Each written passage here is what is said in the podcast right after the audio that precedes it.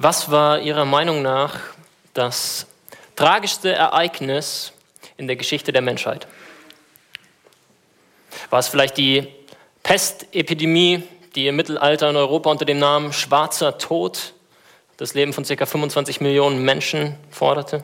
Waren es eventuell die Tsunamis im Indischen Ozean, die zur Weihnachtszeit 2004 über 230.000 Menschen in den Tod rissen? Oder war es vielleicht der Supergau in Tschernobyl mit geschätzten 100.000 Langzeittoten? Wurde das dunkelste Kapitel der Menschheit nicht vielmehr mit den zwei Weltkriegen und ihren insgesamt über 70 Millionen Toten geschrieben? Oder sollten wir doch eher die Terroranschläge in New York, London, Paris, Brüssel und viele weitere dazuzählen, weil sie eine noch viel drastischere Art und Weise der menschlichen Grausamkeit offenbaren. Ich möchte heute Morgen dafür argumentieren, dass der tragischste Vorfall in der Geschichte der Menschheit ein ganz anderer war. Nämlich das historische Ereignis, welches wir in 1. Mose 3 lesen können und welches uns Christian gerade vorgelesen hat. Dieses Ereignis, das gemeinhin als Sündenfall bezeichnet wird. Denn es ist dieses Ereignis, das den Tod nicht nur von tausend, nicht nur von hunderttausend, nicht nur von Millionen von Menschen nach sich zieht, sondern den Tod jedes einzelnen Menschen, der jemals gelebt hat. Es ist dieses Ereignis, das den Lauf dieser Welt in einer Art und Weise zum Negativen hin verändert hat wie kein anderes. Ja, es ist dieses Ereignis, das zu all den anderen Kriegen, Katastrophen und Krankheiten überhaupt geführt hat. Und ich möchte an dieser Stelle auch gleich den größtmöglichen, ähm, die größtmögliche Betonung darauf legen, wie wichtig es ist, dass wir als Christen an der Historizität dieser Ereignisse festhalten, wie sie in Genesis 3 aufgeschrieben sind. Es ist tragisch, dass feine, gelehrte Theologen heutzutage Interpretationen in die Welt setzen, die den Sündenfall zu einer reinen Fabel mit symbolhafter Aussagekraft degradieren. Adam und Eva hätten niemals gelebt, sagen sie. Den Garten Eden mit dem Baum der Erkenntnis von Gut und Böse, den habe es nie gegeben. All das müsse symbolisch gedeutet werden. Das Problem der Menschheit sei nicht, dass irgendein Adam irgendwann einmal von irgendeiner Frucht irgendeines Baumes gegessen habe. Nein, nein, sondern dass wir alle in einer symbolischen Art und Weise vom Baum der Erkenntnis von Gut und Böse essen. Was auch immer das genau heißen mag. Nun, was ist das Problem in solch einer Interpretation? Das Problem besteht erstens darin, dass 1. Mose 3 im gesamten Rest der Bibel als ein historisches Ereignis verstanden, hat, äh, verstanden wird, das wirklich in Raum und Zeit stattgefunden hat und dramatische Auswirkungen hatte. Adams Name taucht siebenmal im Neuen Testament auf und jedes Mal ist deutlich, dass der Autor hier von einer historischen Person spricht. Sogar der Stammbaum Jesu wird bis auf Adam zurückverfolgt. Adam war wahrlich der erste Mensch. Das Problem ist zweitens, dass wir keinerlei Erklärung haben für all das Elend, das Menschen anrichten, wenn wir nicht anerkennen, dass damals durch die Sünde Adams die gesamte Menschheit wahrhaft gefallen ist und dass sich die Menschheit seitdem in einem Zustand tiefster Sündhaftigkeit, größter moralischer Korruption und schlimmster Verlorenheit befindet. Ja, wir mögen vielleicht mit den Humanisten an dem Ideal des guten Menschen festhalten, in der Hoffnung, es durch Bildung etc. an die Oberfläche zu befördern, wie Christian vorhin gesagt hat, aber wir werden dabei kläglich scheitern. Und das 20. Jahrhundert mit seinen Millionen von Toten und den zwei Weltkriegen ist das beste Beispiel dafür. Das Problem ist drittens, dass wir, wenn wir nicht an der stellvertretenden Sünde Adams für die Menschen festhalten, auch keinerlei Grundlage haben, an eine stellvertretende Erlösung Jesu für alle Menschen zu glauben. Mehr zu diesem dritten Punkt später noch. 1. Mose 3 ist von enormer Bedeutung. Hier werden die Fundamente gelegt für den Rest der Bibel und für den Rest der Weltgeschichte. Ohne 1. Mose 3 macht alles andere keinen Sinn. Und deshalb ist es auch von enormer Bedeutung, ob und wenn ja, wie wir dieses Kapitel lesen. Je nachdem, zu welchen Schlüssen wir in Bezug auf Gott, auf uns Menschen, auf die Beziehung zwischen dem Menschen und Gott, auf die Existenz von Gut und Böse, in Bezug auf den Charakter von Sünde und Gnade und so weiter kommen, werden wir unser Leben ganz anders leben. Die Frage, ob wir den Sündenfall als historisches Ereignis akzeptieren oder verwerfen, ob wir die daraus folgende Lehre der universalen Sündhaftigkeit aller Menschen annehmen oder ablehnen, wird Auswirkungen haben auf unsere komplette Weltanschauung. Es wird Auswirkungen haben auf Bereiche wie Pädagogik, Politik, Psychologie, Bereiche wie die Ökonomie, die Juristik und die Sozialwissenschaften. Ja, selbst die Frage, wie wir Naturwissenschaften betreiben und welchen Nutzen wir daraus ziehen, hängt mit Genesis 3 zusammen. Wenn wir also heute über das Ende vom Anfang sprechen, dann ist es unmöglich, in einer Predigt auf all die Anwendungen einzugehen, die sich aus diesem Bibeltext für unser persönliches Leben und für unser Leben in einer Familie, in einer Gesellschaft und so weiter ergeben. Und deshalb möchte ich Sie ermutigen, über genau solche Anwendungen weiter nachzudenken. Über diese Predigt, über den heutigen Tag hinaus. Kommen wir jedoch zu unserem Text. Ich möchte Genesis 3 mit Ihnen gemeinsam unter vier Gesichtspunkten betrachten. Versuchung, Sünde, Fluch und Gnade. Versuchung, Sünde, Fluch und Gnade. Und lassen Sie mich vorwarnen, ähm, es wird keine 30 Minuten Predigt, da steckt so viel in dem Text drin. Es ist mir sehr schwer gefallen, mich kurz zu fassen. Christian hat mir versichert, es reicht, wenn er um 12 Uhr zum Essen kommt. Ich hoffe, passt. Okay, zuerst aber noch die Frage, was bisher geschah. Ähm, wir haben in den ersten beiden Kapiteln von 1. Mose gesehen, wie Gott diese Welt durch sein mächtiges Wort geschaffen hat wie er eine wunderbare, eine vollkommene Ordnung in das Chaos gebracht hat. Wir haben außerdem gesehen, wie er den Menschen als Repräsentanten in seinem eigenen Ebenbild erschuf und wie er ihn mit dem Auftrag in den Garten Eden setzte, diesen zu bebauen und zu bewahren. Ähm, Adam sollte über alle Tiere herrschen, er sollte sich die Erde untertan machen und Gott gab ihm dazu alles, was er brauchte.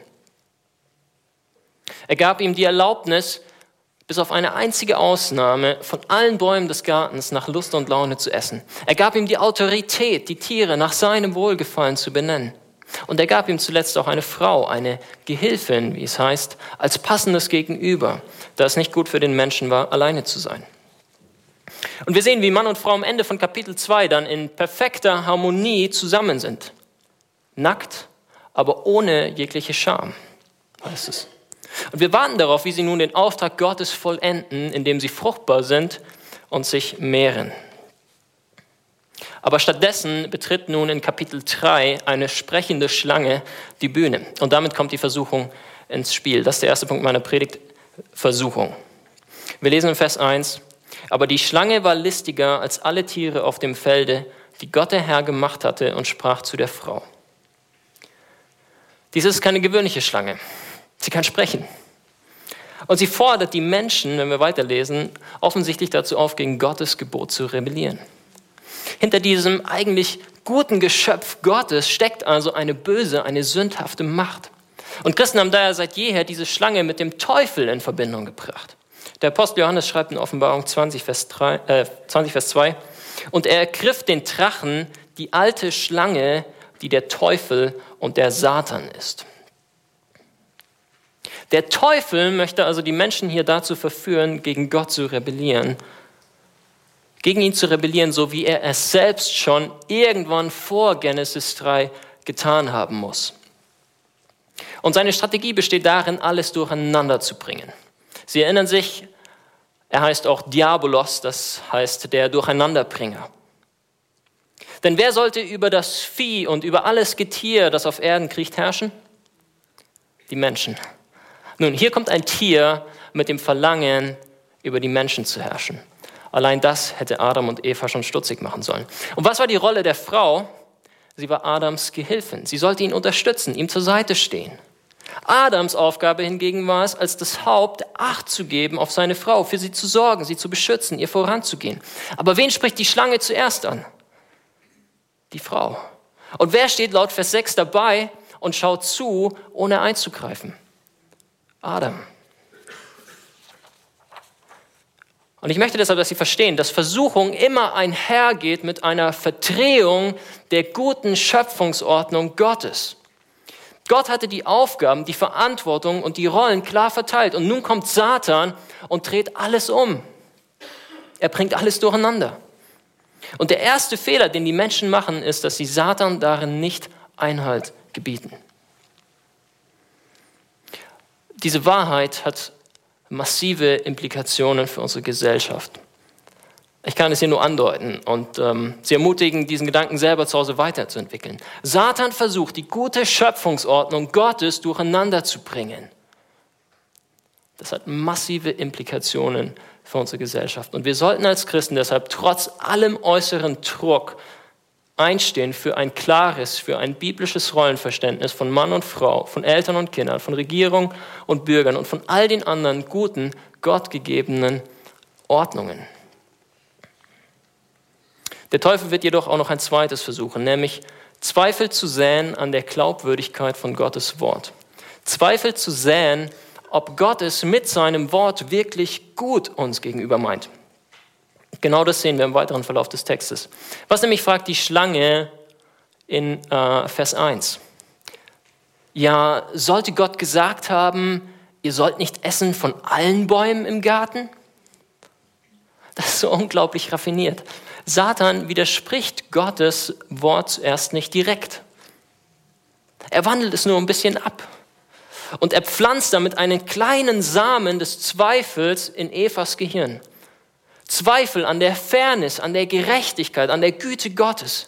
Sollte Gott wirklich gesagt haben, ihr sollt nicht essen von allen Bäumen im Garten? Nur natürlich hat Gott das nicht gesagt. Gott hat gesagt, dass sie von allen Bäumen essen können, bis auf einen.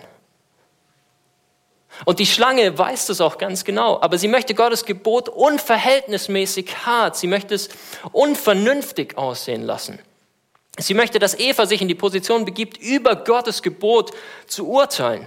Hm, ja, die Schlange hat zwar irgendwie nicht ganz recht mit dem, was sie sagt, aber stimmt schon. Es ist doch irgendwie unfair, dass wir nicht von allen Bäumen essen können. Ich meine, warum ist Gott so ungerecht? Warum schränkt er uns hier in unseren Rechten ein? Und sehen Sie, das ist genau das, was immer passiert, wenn uns der Teufel versucht. Er lockt uns in eine Position, wo wir meinen, besser als Gott darüber entscheiden zu können, was gut und böse ist. Glücklicherweise verbessert Eva die Schlange zuerst noch. Vers 2. Da sprach die Frau zu der Schlange, wir essen von den Früchten der Bäume im Garten, aber von den Früchten des Baumes mitten im Garten hat Gott gesagt, esset nicht davon. Rühret sie auch nicht an, dass ihr nicht sterbet. Das heißt, Eva fügt gleichzeitig etwas zu Gottes Gebot hinzu, was dieser niemals gesagt hat. Rühret sie auch nicht an. Wie kommt sie darauf? Ich habe keine Ahnung. Vielleicht hat Adam ihr das Gebot Gottes falsch weitergegeben. Ja, als er es in Kapitel 2 erhält, existiert Eva noch nicht. Wie auch immer, Fakt ist, dass der Mensch hier etwas zu Gottes Wort hinzufügt und dabei Gottes Wort gleichzeitig ein bisschen seiner Autorität beraubt. Gottes Wort etwas hinzuzufügen ist genauso schlimm wie etwas von Gottes Wort wegzunehmen. Weil Gottes Wort damit wiederum restriktiver aussieht, als es in Wahrheit ist. Es scheint unvernünftig, es scheint übermäßig hart zu sein. Und der Same des Zweifels beginnt zu wachsen. Die Schlange ist jetzt bereit für den letzten Schlag. Vers 4. Da sprach die Schlange zur Frau, ihr werdet keineswegs des Todes sterben, sondern Gott weiß, an dem Tage, da ihr davon esst, werden eure Augen aufgetan und ihr werdet sein wie Gott und wissen, was gut und böse ist. Jetzt also widerspricht die Schlange Gott direkt. Gott hatte in Kapitel 2, Vers 17 gesagt, an dem Tag, da ihr davon isst, da du davon isst, musst du gewisslich sterben. Und hier kommt der Teufel und behauptet frei von der Leber weg, keineswegs werdet ihr sterben. Ein offensichtlicher Widerspruch. Und Eva lässt sich diesen Mist einreden, obwohl sie es doch so viel besser wissen müsste. Ich meine, wer, wer ist diese Schlange? Ein vollkommener Fremder. Eva kennt sie seit ein paar Minuten. Sie hat sich weder in irgendeiner Art und Weise vorgestellt, noch hat sie ihre eigene Vertrauenswürdigkeit unter Beweis gestellt. Warum sollte man dem Wort dieser Schlange Gehör schenken? Gott jedoch hat Adam und Eva alles gegeben, was sie brauchen. Er hat sie wunderbar versorgt. Warum sollte er sie anlügen?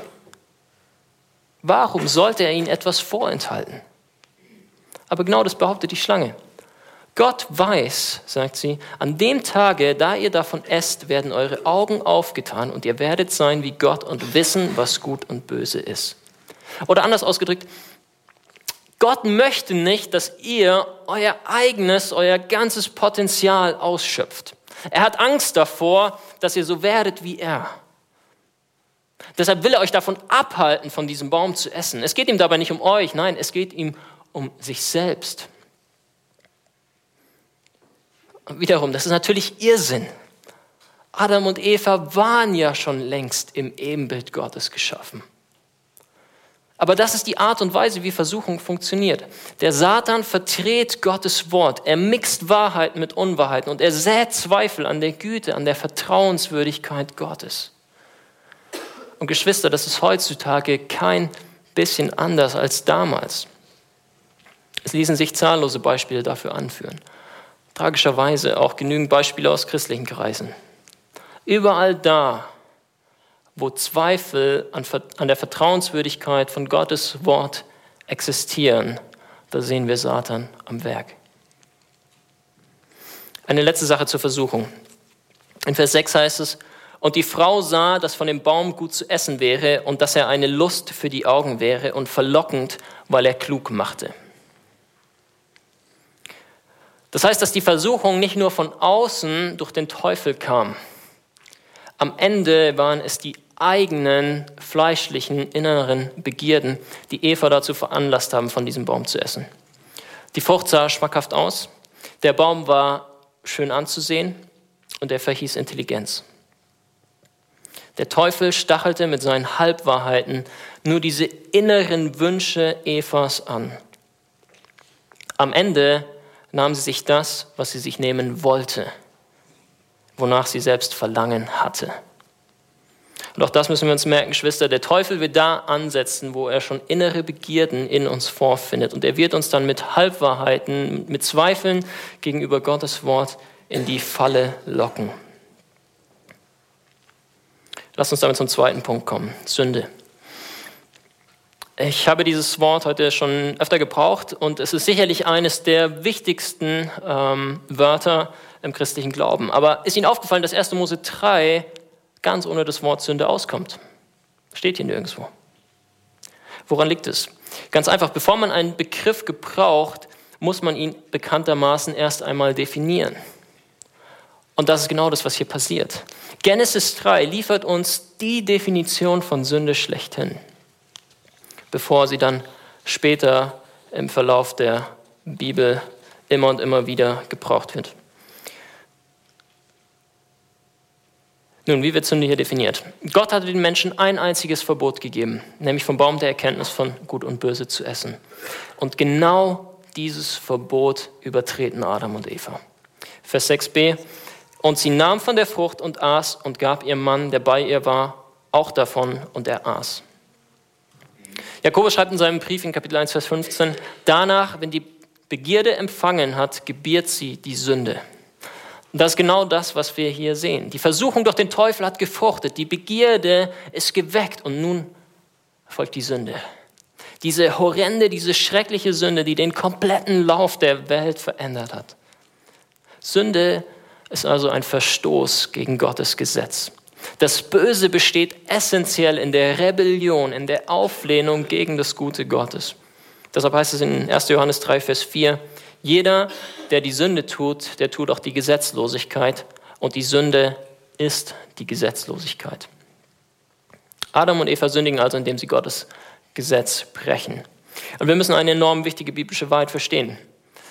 Nicht allein Adam und Eva sündigen in Genesis 3.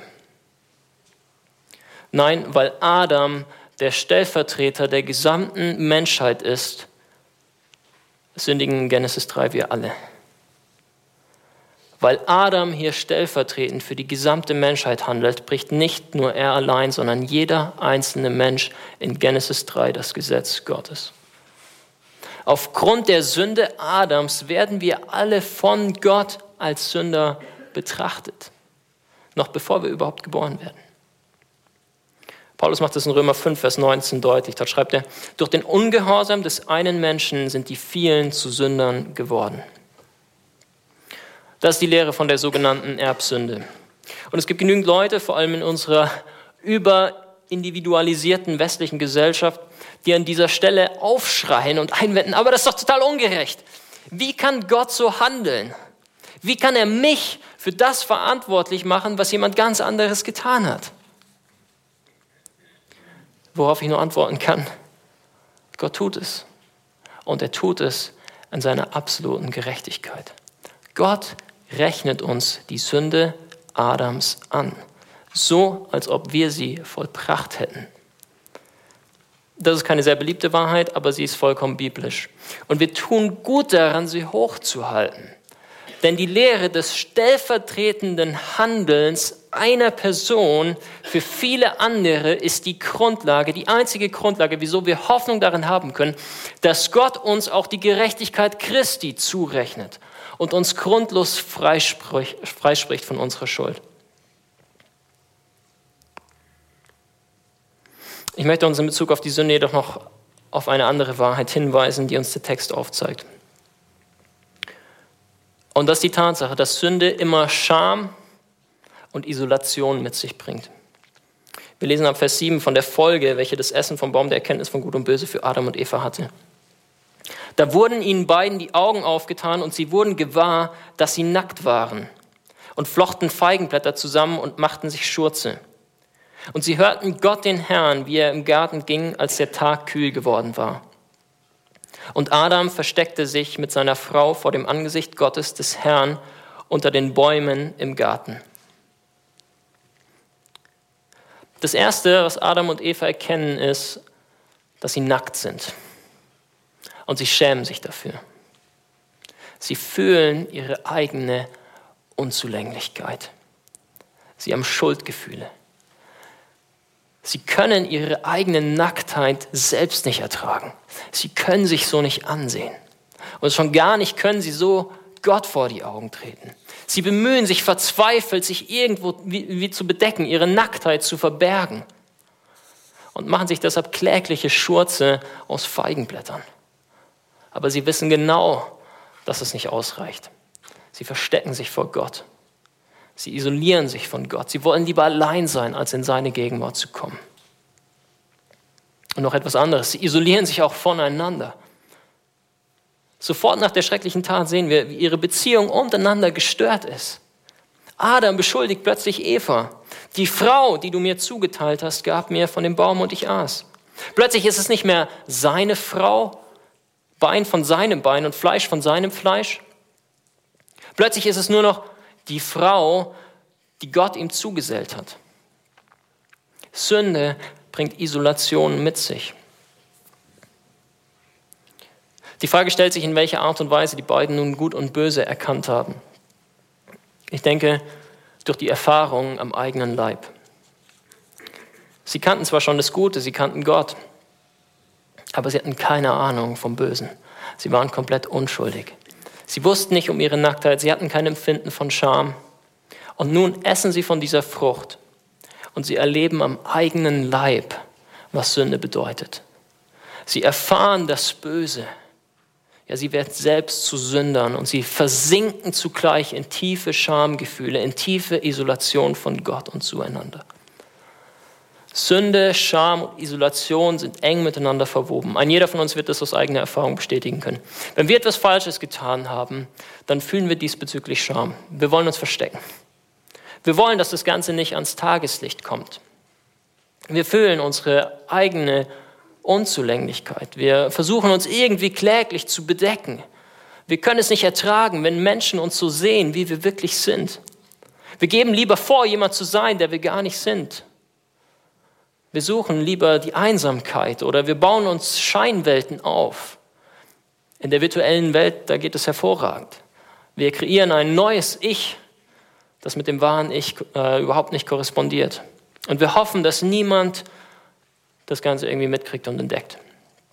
Wir bleiben lieber alleine mit unserer Schuld, als uns jemanden anzuvertrauen.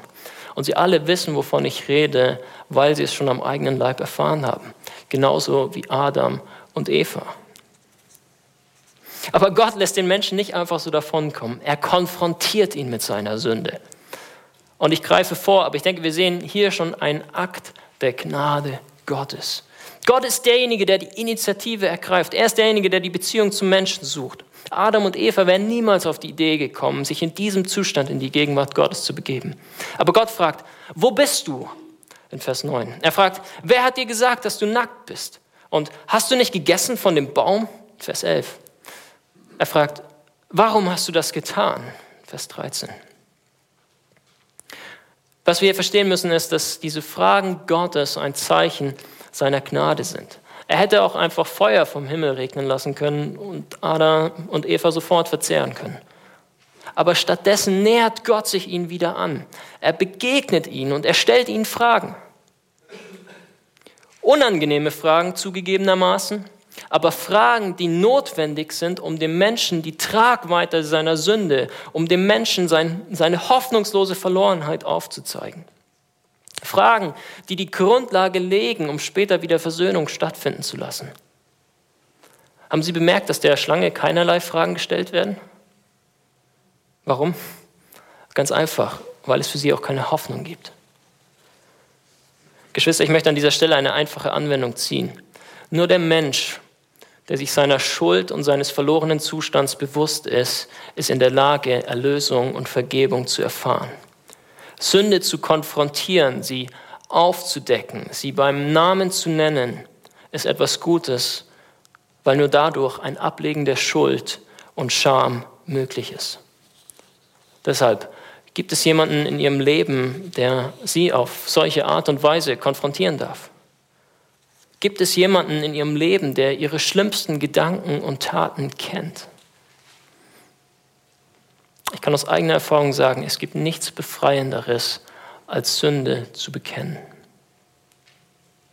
Auch wenn es natürlich nicht heißt, dass wir nicht unter Umständen dennoch die Konsequenzen unserer Sünde tragen müssen, genauso wie Adam und Eva. Und damit komme ich zu meinem dritten Punkt, dem Fluch. Schauen wir uns zuerst die Strafe an, die Eva empfängt. Wir finden sie in Vers 16. Und zur Frau sprach er, ich will dir viel Mühsal schaffen, wenn du schwanger wirst. Unter Mühen sollst du Kinder gebären. Die Strafe, die die Frau tragen muss, besteht in der großen Mühsal, den großen Beschwerden, die mit der Schwangerschaft und dem Gebären der Kinder einhergehen. Nicht das Kinderkriegen an sich ist dabei die Strafe, denn der Auftrag, sich zu mehren, bestand ja auch schon vor dem Sündenfall. Sondern die Tatsache, dass dieser gute und wunderbare Auftrag Gottes, dieses Privileg, nun mit großen Schmerzen, mit viel Leid und Anstrengung verbunden sein wird, das ist die Strafe. Und wir sehen noch eine zweite Sache, die mit der Beziehung zwischen Mann und Frau zu tun hat. Und dein Verlangen soll nach deinem Mann sein, aber er soll dein Herr sein, sagt Gott. Was ist damit gemeint? Nun, wir finden im nächsten Kapitel, in Kapitel 4, Vers 7, einen ganz ähnlichen parallelen Ausdruck. Dort, dort sagt äh, Gott zu Kain, die Sünde lauert vor der Tür und ihr Verlangen ist auf dich gerichtet, du aber sollst über sie herrschen. Gott warnt Kain also in Kapitel 4 und sagt, pass auf Kain, die Sünde möchte in unangebrachter Art und Weise über dich herrschen. Sie wartet nur auf den richtigen Moment, um dich zu überwältigen. Aber du darfst dich nicht überwältigen lassen. Du bist derjenige, der über die Sünde herrschen muss, der sie niederhalten muss. Übertragen auf die Beziehung zwischen Mann und Frau heißt es folgendes. Gott kündigt an, dass die Frau oftmals das Verlangen haben wird, über ihren Mann zu regieren. Das Verlangen, ihm sagen zu können, was er zu tun und zu lassen hat. Das heißt, sie wird versuchen, ihre Rolle als Gehilfin zu torpedieren. Sie wäre lieber selbst das Haupt, als sich unterzuordnen. Und gleichzeitig kündigt Gott an, dass der Mann jedoch der Herr der Frau sein wird. Und auch hier ist wieder eine Perversion der ursprünglich guten Rolle Gottes gegeben.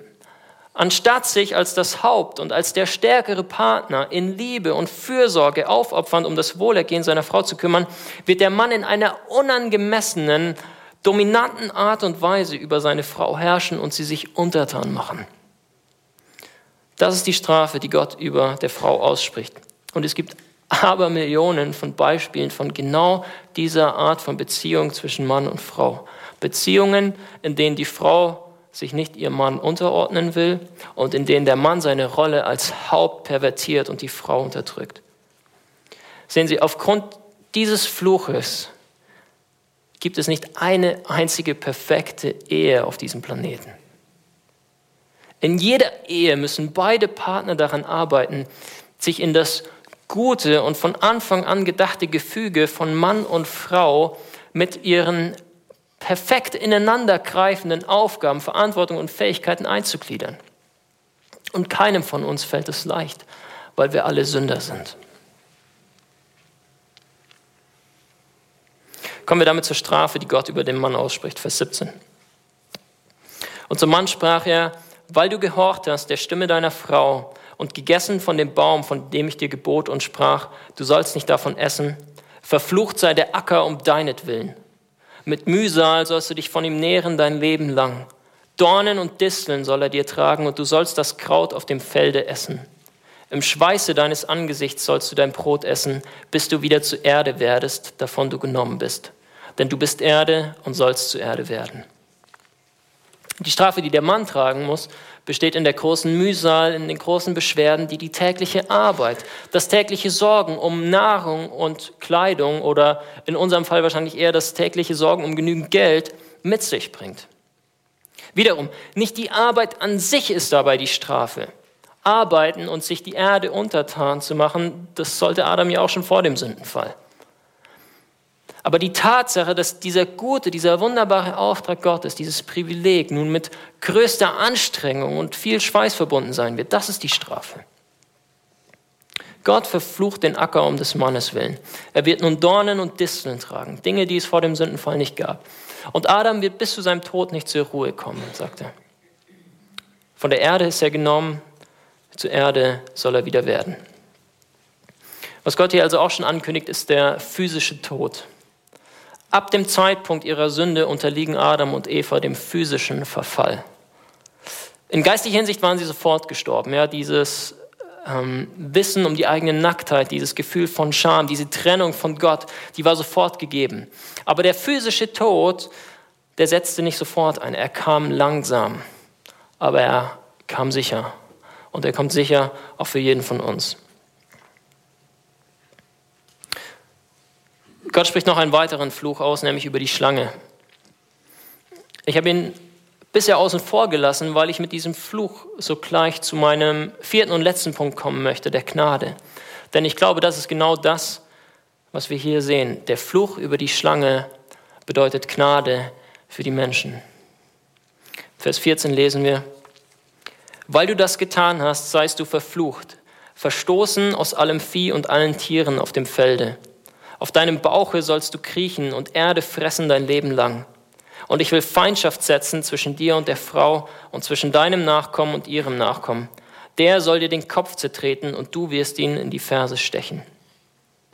Neben der Tatsache, dass die Schlange in Zukunft auf ihrem Bauch kriechen und Erde fressen wird, kündigt Gott Feindschaft an. Feindschaft zwischen der Schlange und der Frau. Feindschaft zwischen ihrem Nachkommen und deren Nachkommen.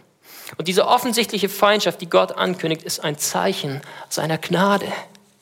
Gott etabliert diesen Krieg, um die Frau zu beschützen, zu beschützen vor dem Feind ihrer Seele, dem Teufel.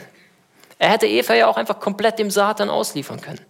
Aber Gott treibt ein Keil zwischen die Schlange und die Frau, eine Barriere, um die Frau vor weiteren subtilen Angriffen des Teufels zu beschützen.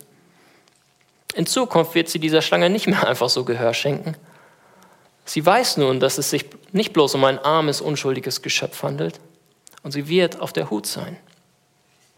Aber Gott geht noch weiter darüber hinaus. Er kündigt nämlich an, dass dieser Krieg nicht ewig andauern wird. Nein, er verheißt schon an dieser Stelle, dass eines Tages ein Nachkomme der Schlange kommen wird.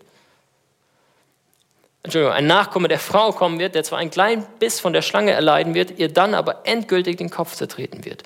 Und Geschwister, wir wissen, wer dieser Schlangenzertreter ist. Unser Herr Jesus Christus. Was hier schon in Genesis 3, Vers 15 beschrieben ist, das ist genau das, was unser Herr Jesus Christus am Kreuz von Golgatha auf sich genommen hat, was er vollbracht hat. Er hat dort den Fluch der Sünde auf sich genommen. Er wurde vom Teufel in die Ferse gestochen, er starb elendig als Verdammter am Holz. Und genau dadurch hat er den Satan für immer besiegt. Er hat dem Tod seinen Stachel genommen. Er hat so die Herrschaften und Gewalten entwaffnet, sie öffentlich an den Pranger gestellt und über sie triumphiert, wie es in Kolosser 2 heißt. Und Paulus sagte uns in Römer 16, dass der Gott des Friedens in kurzem den Satan vollständig unter unseren Füßen zermalmen wird.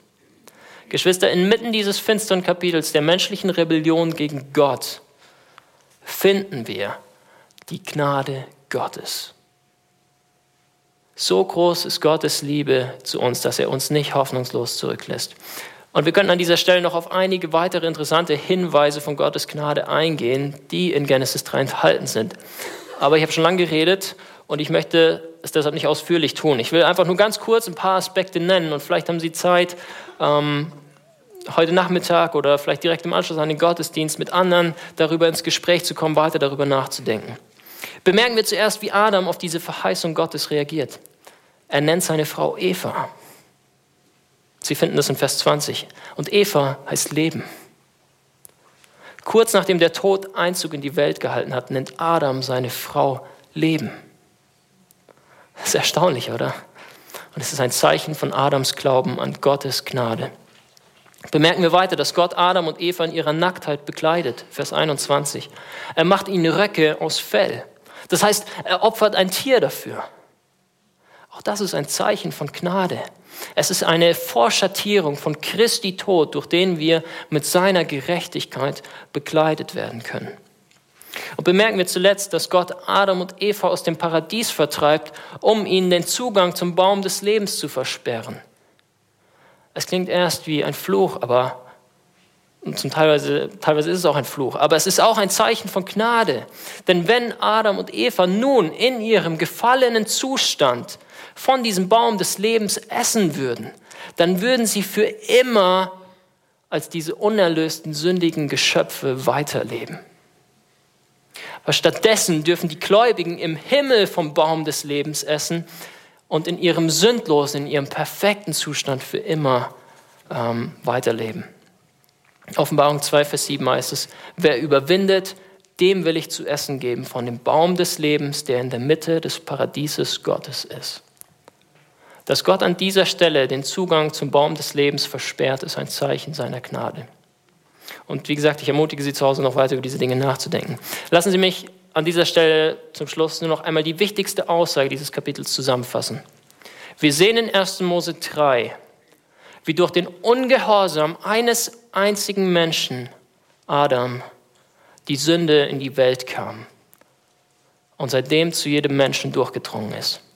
Und Paulus sagt uns in Römer 5, Vers 19, dass genauso durch einen einzigen Menschen, Jesus, dieses schreckliche Ereignis wieder umgekehrt wurde, sodass wir vom Fluch der Sünde erlöst werden können. Denn wie durch den Ungehorsam des einen Menschen die vielen zu Sündern geworden sind, so werden auch durch den Gehorsam des einen die vielen zu Gerechten. Lassen Sie mich beten. Vater, im Licht all dessen, was wir heute Morgen gehört haben, kommen wir zu dir als Sünder. Wir gestehen, dass wir gegen dich rebelliert haben. Wir gestehen, dass wir deine heiligen, deine guten Gebote übertreten haben. Wir gestehen, dass wir den Lügen des Satans mehr geglaubt haben als deinem ewig gültigen Wort. Wir stehen nackt vor dir, in tiefer Scham, in tiefer Verlorenheit. Und deshalb danken wir dir. Wir danken dir, dass du uns nicht alleine gelassen hast, dass du uns begegnet bist, dass du uns mit unserer Sünde konfrontiert hast, dass du selbst einen Ausweg geschaffen hast aus dieser Misere, dass du diesen Schlangenzertreter geschickt hast, deinen eigenen Sohn Jesus Christus der den Teufel ja für immer besiegt hat am Kreuz. Und wir danken dir, dass du uns bekleidest mit seiner Gerechtigkeit. Wir danken dir, dass du uns verheißen hast, dass wir eines Tages wieder vom Baum des Lebens essen dürfen, wenn wir überwinden. Und so hilf uns, dir in allen Dingen zu vertrauen. Hilf uns, den Versuchungen des Teufels standzuhalten. Himmlischer Vater, wir werfen all unsere Hoffnung allein auf deine große Gnade. In Jesu Namen. Amen.